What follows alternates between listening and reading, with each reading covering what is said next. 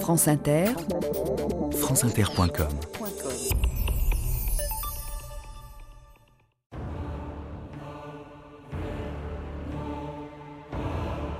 N'ayez jamais peur de l'aventure. Partez, allez conquérir d'autres espaces, d'autres espérances. Le reste vous sera donné de surcroît. Henri de Montfred. «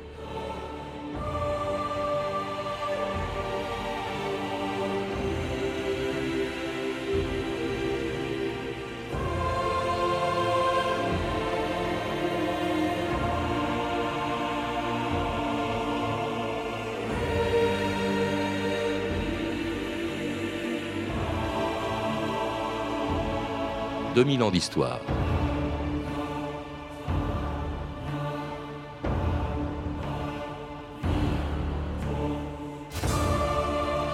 J'ai vécu au moins quatre vies, disait Henri de Montfred, peu de temps avant de mourir, presque centenaire, en 1974. Quatre vies et même plus, racontées à plusieurs générations de lecteurs qui, en lisant ses romans, ont traversé avec lui la mer Rouge et l'océan Indien, parcouru l'Éthiopie, la Somalie, le Yémen, et découvert des lieux et des ports dont les noms font encore rêver. Mocha, Obok, Djibouti, les îles d'Alahak, les Seychelles ou le golfe d'Aden car cet employé banal de la société magie, devenu du jour au lendemain pêcheur de perles, trafiquant d'armes et de drogue et même espion, avait le don de faire partager le goût de l'aventure qu'il avait poussé un jour en Afrique. On l'écoute en 1936 présenter le film L'esclave blanc. C'est le plus vieil enregistrement de la voix d'Henri de Montfred. Vous qui rêvez aventure dans une vie peut-être trop monotone, laissez-vous conduire à travers cette brousse africaine où j'ai traîné ma chance pendant près de 30 ans. Tout ce que vous verrez est vrai. Vous irez sur les bords du fleuve Jouba. Vous verrez les femmes somalies allant puiser de l'eau à l'abri des clés de branchages dressés contre l'invisible présence des crocodiles. La terrible danse du couteau, la djembia, arme favorite des Somalis, grande lame à double tranchant. Mais assez bavardé. Il est temps maintenant de vous laisser partir à travers cette brousse sauvage de la Somalie. Vous en allez sur les ailes merveilleuses du son et de la lumière. la la la.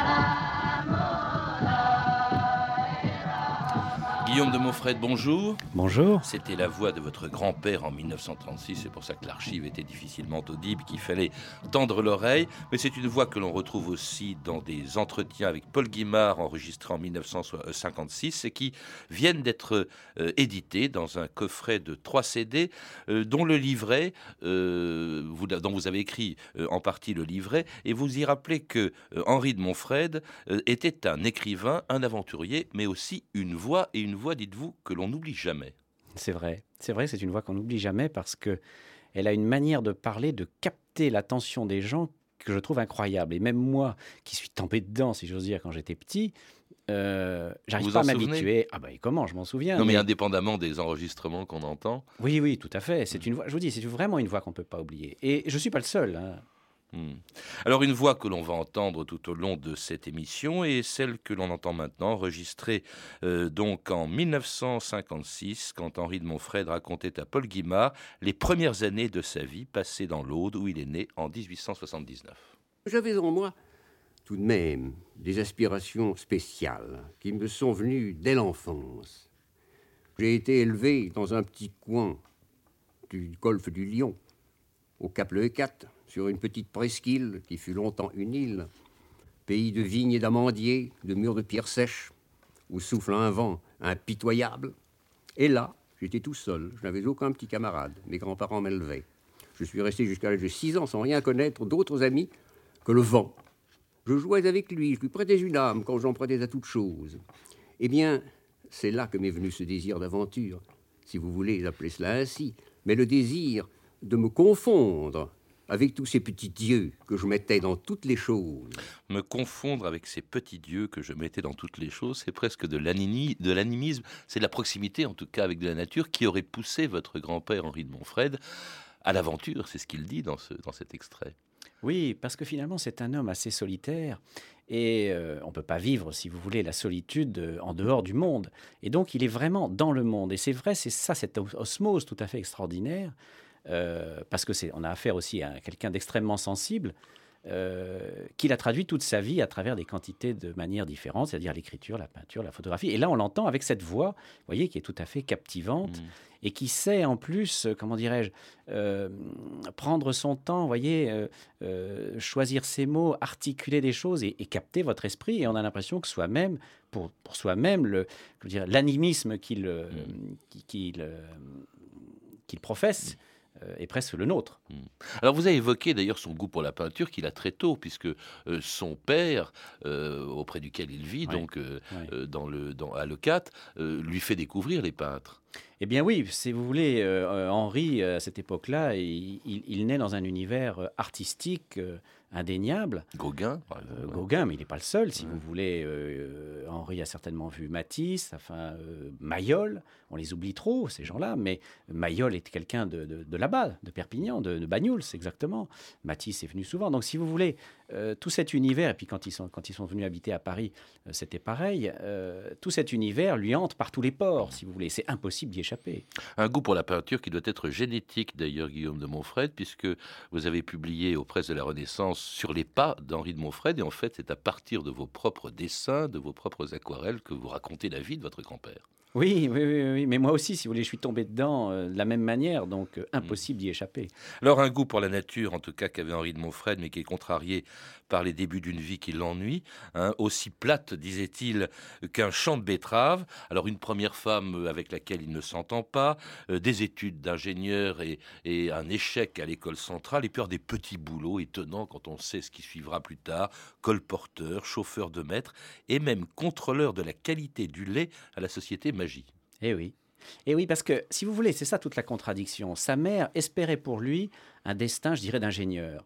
Et comme il respectait infiniment sa mère, il a mis un devoir, il s'est mis pris un devoir de pendant 30 ans d'essayer d'arriver à cet objectif. Mais évidemment, son, son caractère était totalement différent, ce qui fait que même s'il est je dirais pour partie arrivé, le caractère a fait surface. Et chez Magie, ça a fini euh, très mal, puisque mm. euh, il, a, il a un peu traficoté déjà, euh, le lait. Hein, et oui, et pour avoir de la liberté, en fait. Hein, mm. Et on l'a congédié immédiatement.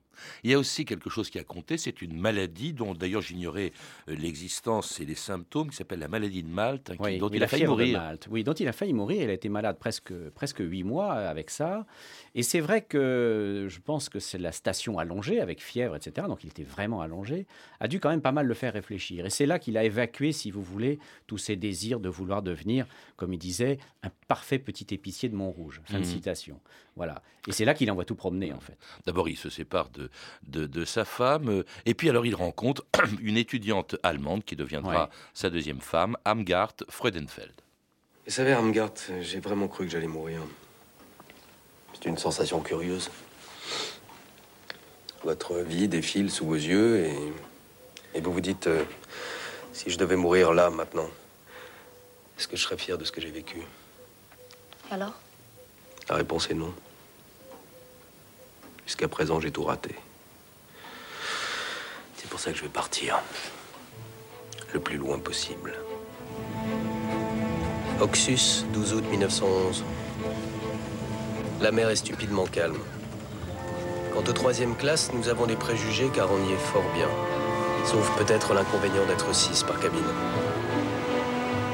Alors ça, c'est le grand tournant dans la vie de votre grand-père, Guillaume de Montfred. Il s'en va en 1911, il plaque tout, euh, il quitte l'Europe, euh, il va en Afrique, il y restera 30 ans avec quelques petits retours en Europe. Qu'est-ce qui l'a motivé? Qu'est-ce qui l'a fait partir? Comme ça On a l'impression finalement qu'il fuit, vous le disiez, un monde qu'il n'aime pas, mais pour en découvrir un euh, enfin, qu'il ne connaît pas encore et qu'il ne connaît pas du tout, et sur lequel il n'a aucun a priori.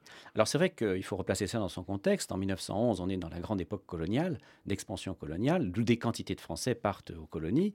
Et euh, Henri fait comme eux, et il va sur la foi d'un vague renseignement, je dis bien vague renseignement, d'un boulot à de, dans, en Abyssinie, euh, de, de, de, commis de factory, euh, où il doit payer son billet, c'est-à-dire c'est même pas ah l'employeur. Donc il y va comme ça, mais vraiment, euh, ça aurait pu être l'Indochine, Madagascar ou le Maroc, voilà. Mm. Donc le but était vraiment de quitter l'Europe.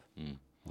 Et puis de quitter le troupeau, c'est une formule Ah d'ailleurs oui. qui venait souvent euh, dans sa, dans, chez lui. Toujours. Il y a pas mal de misogynie, en tout cas vis-à-vis de- des Européens. Oui, oui. Dans Enfin, je ne sais pas si c'est la misogynie, c'est une espèce de xénophobie, effectivement, Oui. de la- par rapport aux Européens, parce que c'est ce, côté moutonnier, qui, mouton de panurge, euh, qui ne supporte pas. En Mhm. fait, il ne peut pas concevoir qu'un homme, ou une femme d'ailleurs, hein, euh, puisse euh, vivre sa vie sans la diriger. Et ça, il ne peut pas comprendre. Et ça l'insupporte. Alors pour lui-même comme pour les autres. Il exige des autres ce qu'il exige de lui-même. Et quand il fuit l'Europe, c'est pas du tout pour la retrouver. D'ailleurs, les, les rapports avec le- les Européens de Djibouti, où il arrive en 1911, ne sont pas très bons. Bah non, c'est même plutôt mauvais parce que vous imaginez ce que peut être un Européen à Djibouti. euh, donc, euh, c'est la coloniale avec le gouverneur, le procureur, enfin des gens, si vous voulez, qui, qui, ont, leur, euh, qui ont fait leur trou hein, ou qui essayent de le faire, parce que Djibouti est une ville neuve à cette époque-là. Et Henri, lui, là-dedans, euh, il essaie de faire son trou à sa manière, ce qui déplaît forcément. Et il préfère la, compagnie des autochtones. On l'écoute justement dans un autre extrait de ses entretiens avec Paul Guimard en 1956. Arrivé là-bas, j'ai été un peu choqué de l'attitude des Européens vis-à-vis de l'indigène qu'ils considéraient avec le plus profond mépris, alors que spontanément, j'avais une sympathie pour ces gens-là, peut-être à cause du mystère qui plane sur eux. Ce sont des, des Arabes du Yémen, des Somalis, des Dankali. Ils vivaient là comme des oiseaux de mer sur leur nid, ne débarquant jamais. Ces petits voiliers que je voyais mouillés sur la rade. On savait qu'ils achetaient des armes pour porter dans des pays où les Européens ne pouvaient pas pénétrer. Et c'est précisément parce qu'ils ne pouvaient pas y pénétrer que je me suis mis en tête d'y aller. Mais pour y aller, il fallait être accepté. Je me suis fait musulman et je suis parti avec un petit équipage de trois hommes dans la mer Rouge pour vendre une douzaine de fusils. Et c'était le début d'une aventure extraordinaire, mais aussi, on vient de l'entendre, Guillaume de Montfred, c'était le début d'une métamorphose, parce que non seulement il s'intéresse plus aux populations locales qu'aux Européens qu'il retrouve à Djibouti, mais il se fond dans la population, au point d'ailleurs d'adopter, on vient de l'entendre, la religion musulmane. Oui, oui. Et c'est ça qui est tout à fait étonnant de ce personnage qui, euh, sans renier ses origines européennes, arrive à se fondre dans le milieu local pour mieux le comprendre, pour mieux l'aimer aussi, parce qu'on l'oublie, on l'oublie trop, fréquemment. Bien sûr, il y a une dimension, euh, euh, comment dirais-je, d'intérêt, et, c'est ça qui fait l'étonnant du personnage. Et alors, c'est une mutation qui vient très vite, qui vient très très vite. Euh, parce que dès qu'il arrive à Djibouti, en Abyssinie, en 1911, au bout de quelques mois, il avoue lui-même avoir été transformé. C'est-à-dire qu'à la limite, il est étonné de cette transformation. Et c'est très étonnant de voir le- le- l'espèce d'adéquation, de corrélation qu'un pays peut donner sur quelqu'un.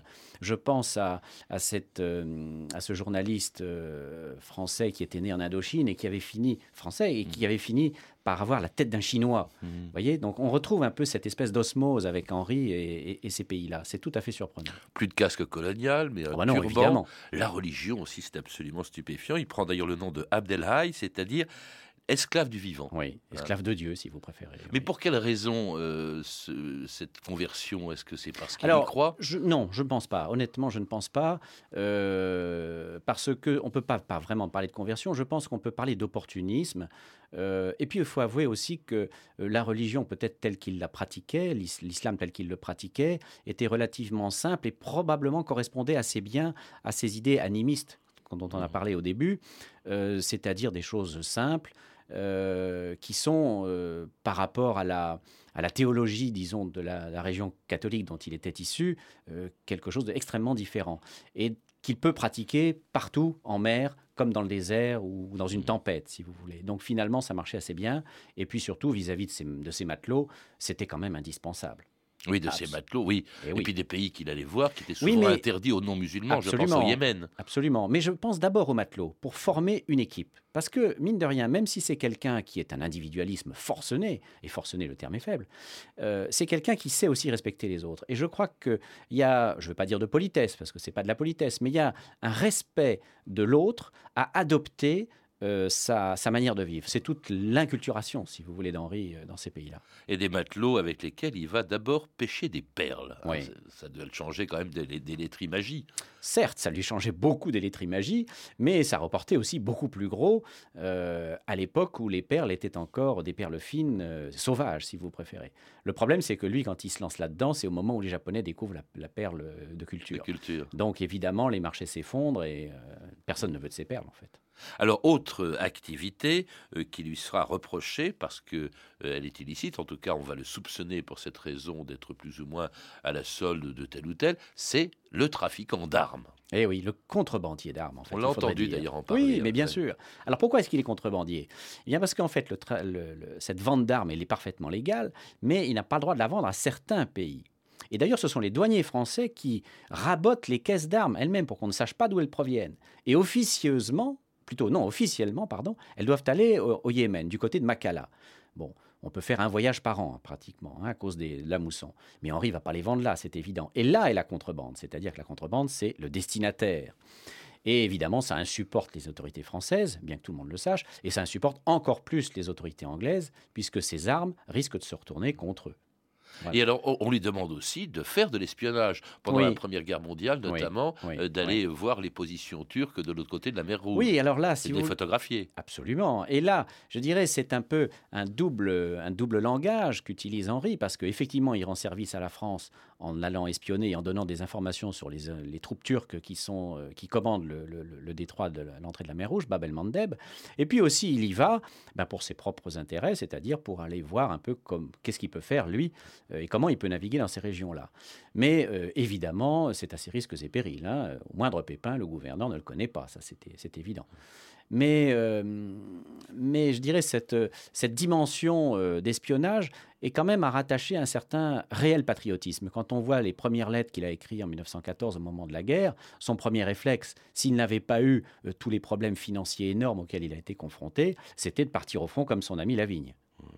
Alors, autre activité, alors là, celle-là, cela dit, je ne crois pas qu'elle était illégale à l'époque, mais on en a beaucoup parlé, bien sûr, parce qu'en plus, illégal, il ouais. était commerçant et pratiquant, si je puis dire. Ouais. C'est le euh, trafic de la drogue qu'il va chercher, qui va lui faire voilà. traverser l'océan Indien, qu'il va chercher en Inde. Voilà, voilà. Alors, effectivement, le hashish est parfaitement légal à cette époque-là.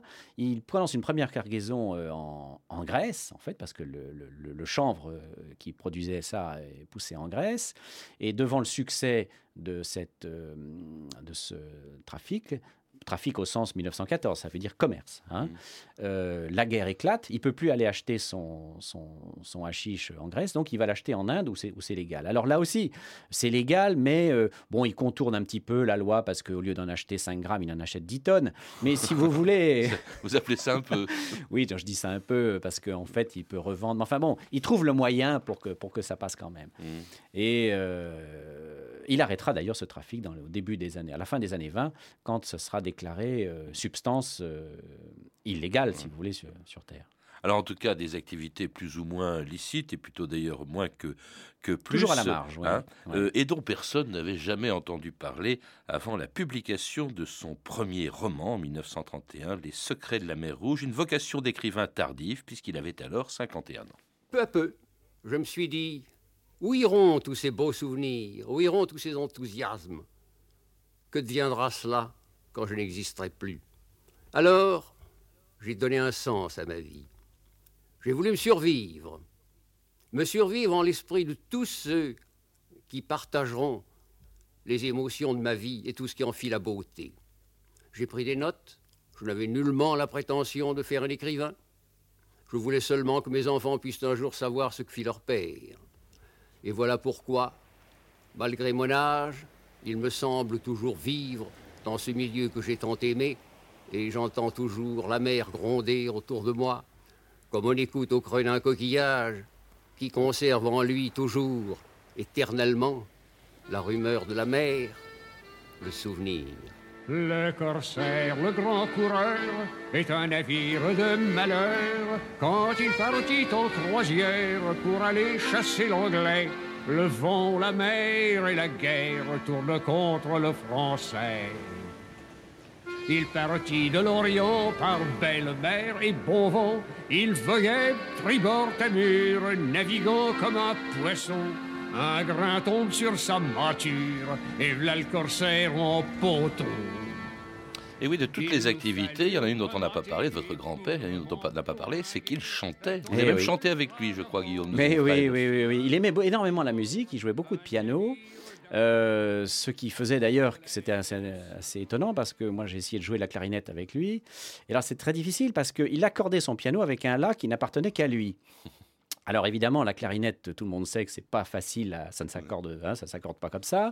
Donc ça a donné des choses tout à fait étonnantes. Et d'ailleurs, c'était drôle parce que euh, quand on était ensemble, justement, lui remontait, si vous voulez, des souvenirs qu'il avait quand lui-même avait le même âge, c'est-à-dire des souvenirs qui, euh, en fait, avaient 70 ans. Et en l'occurrence, c'était toutes les chansons euh, qu'il chantait donc dans les années 1800, euh, enfin, euh, oui, 1895 euh, ou 1900, euh, des chansons d'étudiants. Et c'était tout à fait étonnant. Alors cela dit, ce que l'on connaît mieux, le, le Henri de Montfred qu'on connaît le mieux, c'est évidemment l'écrivain. Alors, on l'a entendu, vocation extrêmement tardive. Certes, il, il écrivait beaucoup, il écrivait des lettres, euh, mais enfin, elles étaient destinées à sa famille. Et là, c'est un homme, un de ses amis, rencontré en 1930, qui va l'initier, qui va le lancer euh, dans la littérature. C'est Joseph Kessel, Guillaume de Montfred. Oui, absolument. Et c'est d'ailleurs un des très très grands mérites de, de Joseph Kessel, même si d'autres avaient déjà été, je dirais, un petit peu au courant de, l'existence de ces lettres. C'est Kessel qui va le propulser dans ce monde-là. Mais quand je dis propulser, c'est-à-dire être le moteur. Pourquoi je dis ça? Parce qu'en fait, Henri ne croyait pas à l'écriture. Pas du tout.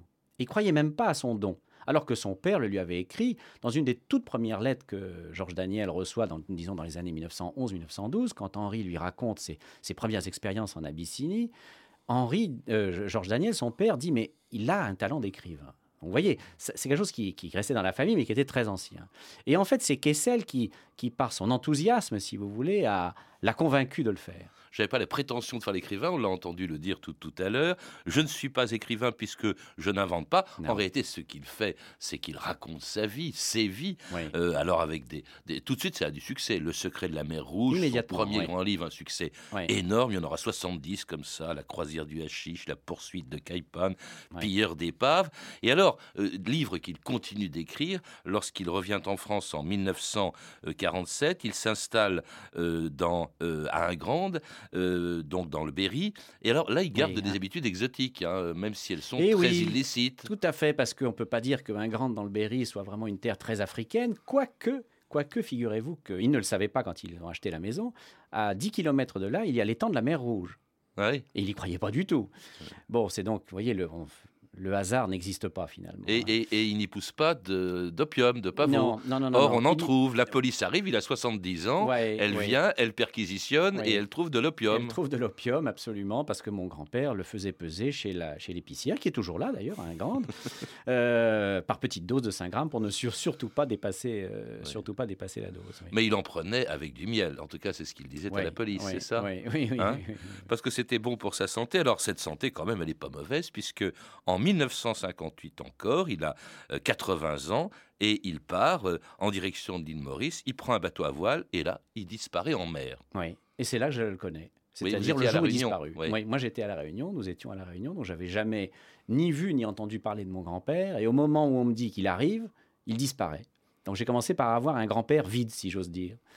Hmm. Et euh, cette aventure, c'était quoi En fait, c'était euh, partir de, Maurice, de La Réunion à Maurice pour aller faire une conférence là-bas. Mais sauf qu'ils sont partis, euh, je dirais, un peu comme des gamins. Et finalement, on les a retrouvés. Et on les a retrouvés. Nous avons retrouvé Henri de Montfred et ses trois compagnons qui viennent de vivre des heures tragiques pendant dix jours en plein océan. Cher monsieur de Montfred, quelques mots sur ce voyage qui faillit se terminer tragiquement. Vous n'avez jamais désespéré de la situation. Vous étiez persuadé de retrouver la côte de Madagascar. Maintenant que me voilà arrivé, je ne désespère plus. Mais je vous avoue qu'à certains moments, je me suis demandé où nous allions, lorsque j'avais peur que les pauvres gars qui étaient avec moi me flanchent. D'abord, ils n'étaient pas marins, et ensuite, il fallait les soutenir. Et nous avions des nourritures plus qu'illimitées.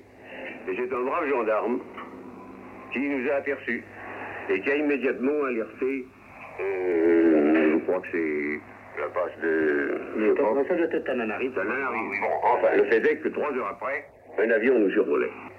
Aventurier jusqu'au bout, il prend des risques jusqu'au bout. Il a 80 ans hein, au moment euh, Eh où oui. on le retrouve Eh et oui. quand on Eh l'entend oui, comme ça. Absolument, absolument. Il prend des risques si vous voulez, mais alors ce qui est tout à fait étonnant, c'est que c'est un personnage qui est quand même extraordinairement gamin. Euh, quand je dis gamin, c'est-à-dire qu'il prend des risques en fait sans penser en prendre, tout simplement pour se faire plaisir. Alors se faire plaisir, je vais vous donner une toute petite anecdote qui me concerne, c'est qu'un jour j'arrive chez lui, il est d'une humeur massacrante parce qu'il ne peut pas aller à une signature. Alors c'est trop loin pour y aller à pied, c'est trop près pour demander un taxi, il ne peut pas y aller en métro, il est en retard, enfin tout. Et moi, innocemment, je dis mais si tu veux grand-père, je t'emmène. Le problème est réglé dans la demi-seconde. Il part avec moi et je l'emmène sur ma moto. Il avait 92 ans. Vous imaginez la tête de- de- du libraire qui devait le recevoir et qui voit arriver euh, ce, ce- ce très très vieil homme qui avait dépassé l'âge de la vieillesse et qu'il voit descendre une énorme moto. En plus, à l'époque, on n'avait pas besoin de casque. Donc vous imaginez le, le paysa- le- le paysage. Donc vous voyez, c'est quelqu'un qui reste extraordinairement libre euh, de ses actes et de ses actions. Et c'est ça qui est, je dirais, aujourd'hui le- un exemple un petit peu pour nous. Et c'est ça d'ailleurs qui fait qu'on le lit encore. Euh, c'est ça qui rend son témoignage, si vous voulez, très intéressant, parce que à travers ses écrits, il insuffle aux gens une espèce d'énergie qu'on croit oublier. Et euh, par l'intérieur, il arrive à nous réveiller. Et c'est ça qui, qui- qui fait qu'il est toujours contemporain. Alors évidemment, ces histoires sont anciennes, mais qu'importe. L'esprit est toujours là. Parce que justement, bon, d'abord, si on veut, parce que il s'adressait à, une génération, euh, euh, à même à plusieurs générations euh, du XXe siècle qui ont tous lu ces livres. Je ne sais pas d'ailleurs par lequel il faut commencer si on ne connaît pas Henri de Montfred, Guillaume de Montfred? C'est vrai, on peut se poser la question. euh, bon, effectivement, effectivement, on peut commencer par Les Secrets de la Mer Rouge, qui est euh, son histoire romancée. Mais euh, aujourd'hui, je pense qu'on a peut-être une approche plus intimiste de l'homme. Et je pense que Aventures extraordinaires, qui sont donc un recueil de ses lettres et de ses journaux de bord, peuvent peut-être passionner un peu plus. Enfin, non pas plus, mais disons différemment, nous, nous, nous, nous parler mieux aujourd'hui. Euh, parce que c'est une écriture qui est très très personnelle, où le personnage dit je, et où il vous écrit à vous ou à toi qui écoute ou qui lit. Et donc, du coup, s'établit une relation tout à fait extraordinaire. Et euh, c'est totalement irrésistible. Est-ce que c'est pas un peu daté? Alors euh, là, vous citez par exemple euh, son, son, sa, enfin, sa correspondance, ses journaux Ouais, de bord qui ont ouais. été d'ailleurs euh, édités euh, il y a peu de temps hein, chez, chez Artaud, Aventures extraordinaires. hein. Il y en a eu quand même 70, il y a une production inconsidérable. Il- il- Considérable. Il y a eu des années où il a écrit six livres. À se demander s'il arrivait à se relire. Est-ce que c'est pas un peu daté aussi Parce que c'est des aventures euh, que, bon, certes, euh, tout le monde ne les a pas vécues. Au contraire, Non, au XXe siècle, c'est l'aventurier du XXe siècle. C'est un peu un modèle. Mais est-ce qu'aujourd'hui, ça peut être un modèle pour un jeune d'aujourd'hui? Et est-ce que c'est pas un peu daté tout ça? Écoutez, je pense que ça peut être un modèle dans ce sens où il faut effectivement s'attacher à l'esprit plus qu'à la lettre. Mais quand on parle d'actualité, euh, il suffit de se souvenir de ce qui vient de se passer avec le Ponant. hein, ça n'a pas plus de 15 jours. Et euh, de quoi s'agit-il En fait, d'un abordage et d'actes de piratage? Eh bien, Henri a déjà vécu ça. Lui-même était la victime, d'ailleurs, à l'époque, dans les années 1915. Donc, Il n'aurait pas pu être le pirate? Euh, non, je pense pas, parce que c'était pas. Oui, c'est vrai que bon, on le dit, disons, pour s'amuser, mais je pense pas qu'il l'aurait fait. Mais, mais voyez, avec le Ponant, on est vraiment dans l'actualité parce qu'il décrit ça très très bien. Eh ben, comme vous le faites vous-même, Guillaume de Montfred, dans ce livre sur les pas d'Henri de Montfred, c'est-à-dire votre grand-père, publié aux presses de la Renaissance et illustré par des dessins et des aquarelles extraits de, votre, de vos carnets de voyage. Vous êtes également l'auteur de Normandie extrême, voyage à la pointe de la Hague, aux éditions Isoët, avec des photographies d'Alice de Montfred. Je recommande également un coffret dont on a entendu deux extraits euh, aujourd'hui, avec trois, il y a trois CD d'entretien avec Paul Guimard. Euh, et euh, ce coffret est intitulé Henri de Montfred, Les chemins de l'aventure, accompagné d'un livret auquel vous avez participé, Guillaume de Montfred, et édité par l'INA et Radio France. Vous avez pu en entendre un extrait du téléfilm Lettres de la mer Rouge d'Éric Martin et Emmanuel Cosset, diffusé sur Arte en 2006. Et vous pouvez retrouver toutes ces références par téléphone au 32 30, 34 centimes la minute ou sur le site franceinter.com. C'était 2000 ans d'histoire, à la, technique Céline Bonhomme et Axel Brizard, documentation et archivina Emmanuel Fournier, Claire Destacan et Anne-Cécile Perrin, une réalisation de Séverine Cassard.